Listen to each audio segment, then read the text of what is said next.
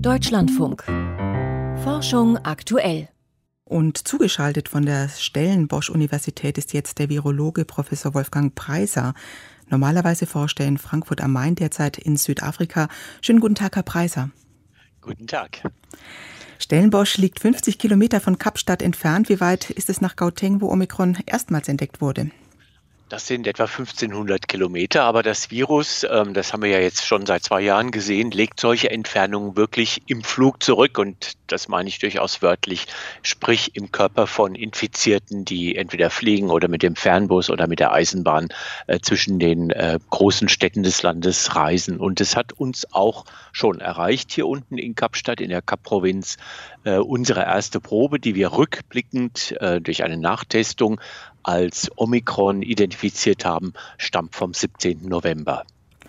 Wir haben es im Beitrag gerade gehört, extreme Anstiege in den Fallzahlen könnten rein mhm. theoretisch auch auf ein Superspreading-Event zurückgehen. Mhm. Glauben Sie noch an diese Option, nach allem, was Sie beobachten? Ganz sicherlich ist es so, dass Südafrika aufgrund der auch sehr geringen Infektionszahlen seit äh, Oktober ähm, so ein bisschen ähm, bequem geworden ist, was die Vorsichtsmaßnahmen äh, anbelangt. Es ist jetzt auch das Jahresende, die großen Ferien und Feiertage stehen vor der Tür, äh, Schuljahre, Universitätssemester äh, gehen zu Ende, Partys werden gefeiert. Das hat sicherlich auch äh, damit zu tun und hat auch äh, verschiedene größere Ausbrüche hervorgerufen.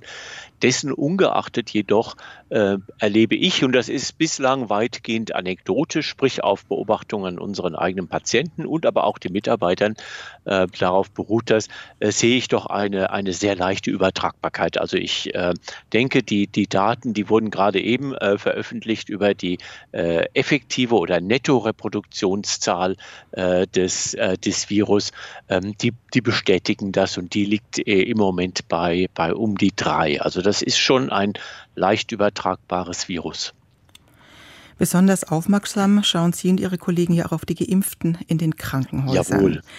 Auch bei Delta gibt es Impfdurchbrüche, also auch Geimpfte können krank werden, die können auch schwer erkranken, aber eben mit einer deutlich abgesenkten Wahrscheinlichkeit. Ja. Ähm, wie sieht das jetzt bei Omikron aus? Gilt das noch?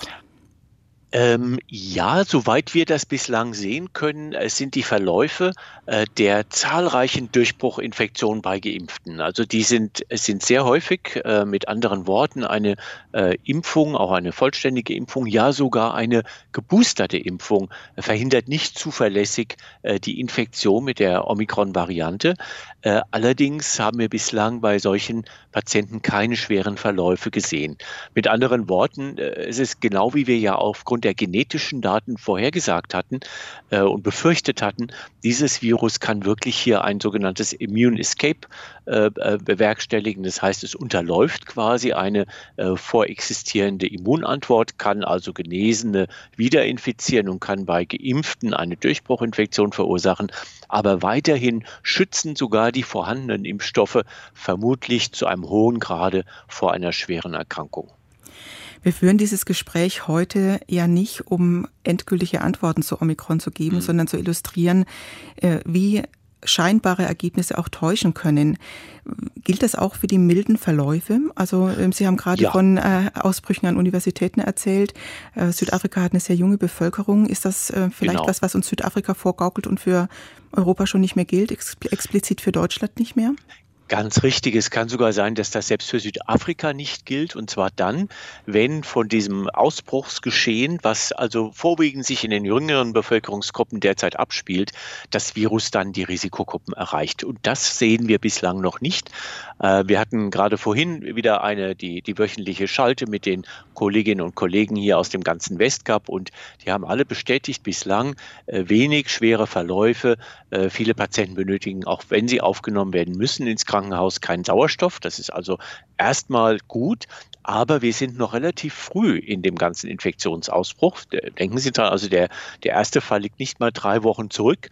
Ähm, und äh, das heißt, wir, wir wissen natürlich, dass, dass die schweren Verläufe dann zehn Tage, zwei Wochen nach äh, Infektionsbeginn erst einsetzen und dass wir halt auch wenige Erkrankte aus den Risikogruppen sehen bislang. Und das wird sich, fürchte ich, ändern, denn diese äh, starke Übertragbarkeit des Virus und seine Fähigkeit, eine Immunantwort zu unterlaufen, die werden das natürlich jetzt nicht innehalten lassen, bevor es dann in die äh, Gruppen der älteren Personen und der, der chronisch Kranken gerät. Also da stehen uns noch ähm, ja, ähm, einige Zitterpartien äh, bevor. Ich hoffe, es, es bleibt bei dem Befund, dass es vielleicht nicht sich so schwer auswirkt.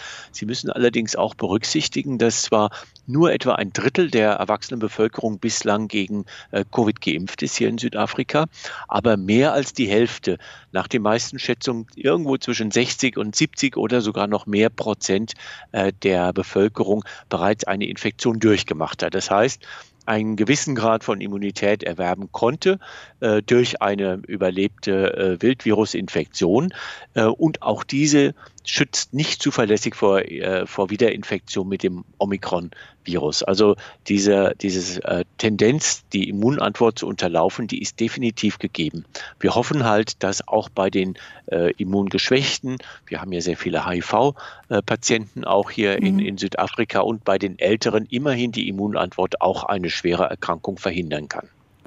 Dann hoffen wir mal sehr, äh, dass sich diese ersten Indizien auch bestätigen. Professor Wolfgang Preiser war das. Er forscht derzeit an der Stellenbosch Universität in Südafrika. Vielen Dank für Ihre Zeit. Sehr gerne. Auf Wiederhören.